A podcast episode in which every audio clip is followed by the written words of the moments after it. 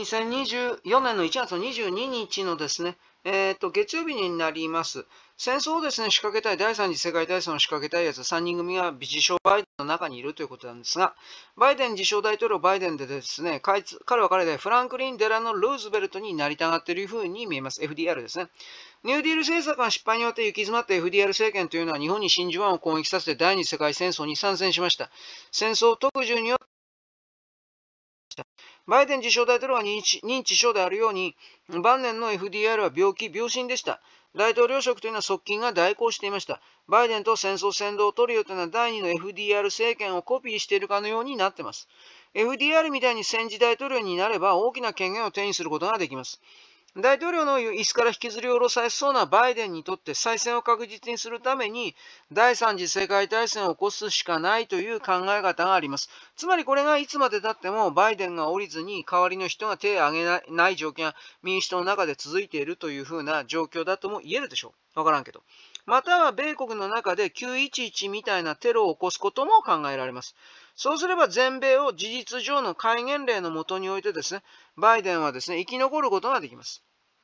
で、それに対抗するのは誰かといったらもちろんトランプ大統領しかおりません。トランプ大統領はアメリカのネオコン、イギリス主給派の動きをみんな熟知しています。ネタニヤフにも批判的です。メディアではトランプ大統領とネタニヤフの深い関係を指摘してますが、間違いです。ハマスのイスラエル襲撃直後、トランプ大統領はネタニヤフ首相とは直接会話をしていないと明言しています。つまりトランプ大統領とネタニヤフさんというのは距離がだいぶ遠いわけです。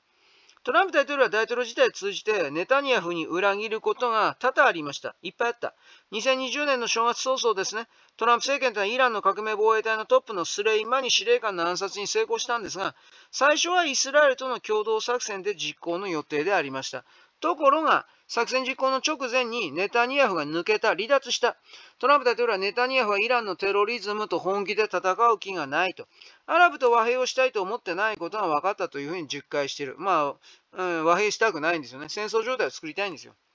トランプ政権というのは中東和平のために尽力してイスラエルとアラブ4カ国、これは UAE、バーレン、スーダン、モロッコとの国交正常化の合意を取り付けています。その延長線上にはもちろんアラブの名手、サウジアラビアとイスラエルの国交樹立が目標としてありました。当時トランプ大統領はネタニヤフにこんなことは、つまり次期大統領に立候補していた自称バイデンにはできんだろうと自慢していたら、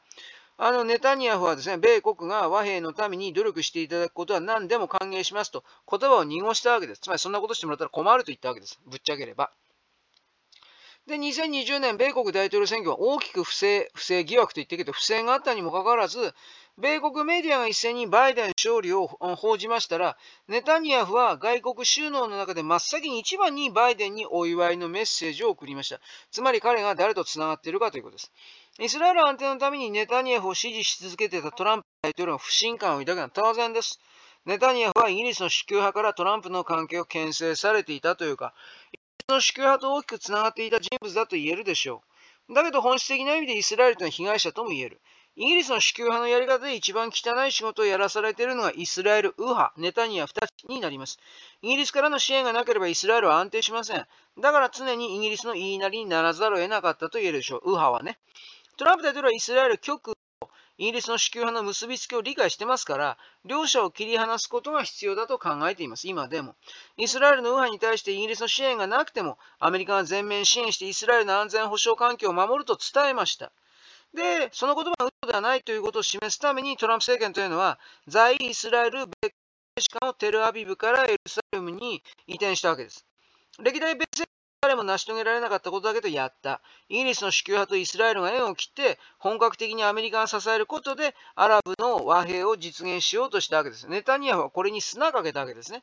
で、トランプ大統領はイランとの和平を視野に入れて、2020年の米国大統領選挙直前に、私の政権が2期目になれば、イランとの国交正常化すぐ目の前だと。1週間ではできないが1ヶ月でできると豪語しました。というのは、スレイマニ暗殺によって、イランの宗教指導者たちは実は逆に救われたわけです。スレイマニ率いているイラン革命防衛隊というのは経済特権をイランの中で有しておりまして、いわばイランという国の中にもう一個別の国が存在している状態になっています、今でも。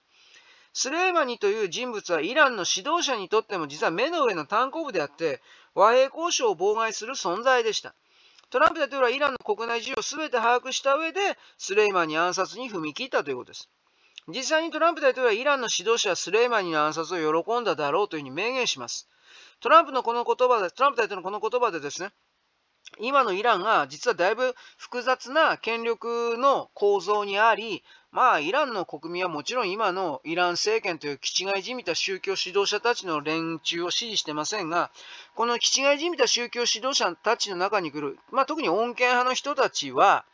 やっぱりこの自分たちすら支配しているこの革命防衛隊と言われているものは嫌だと。で、これが実はどことつながっているのかと知っていると。まあ、これが結局いわゆるカバールディープステート的な西側の、えー、昔からの支配層とつながっているということの理解があるわけです。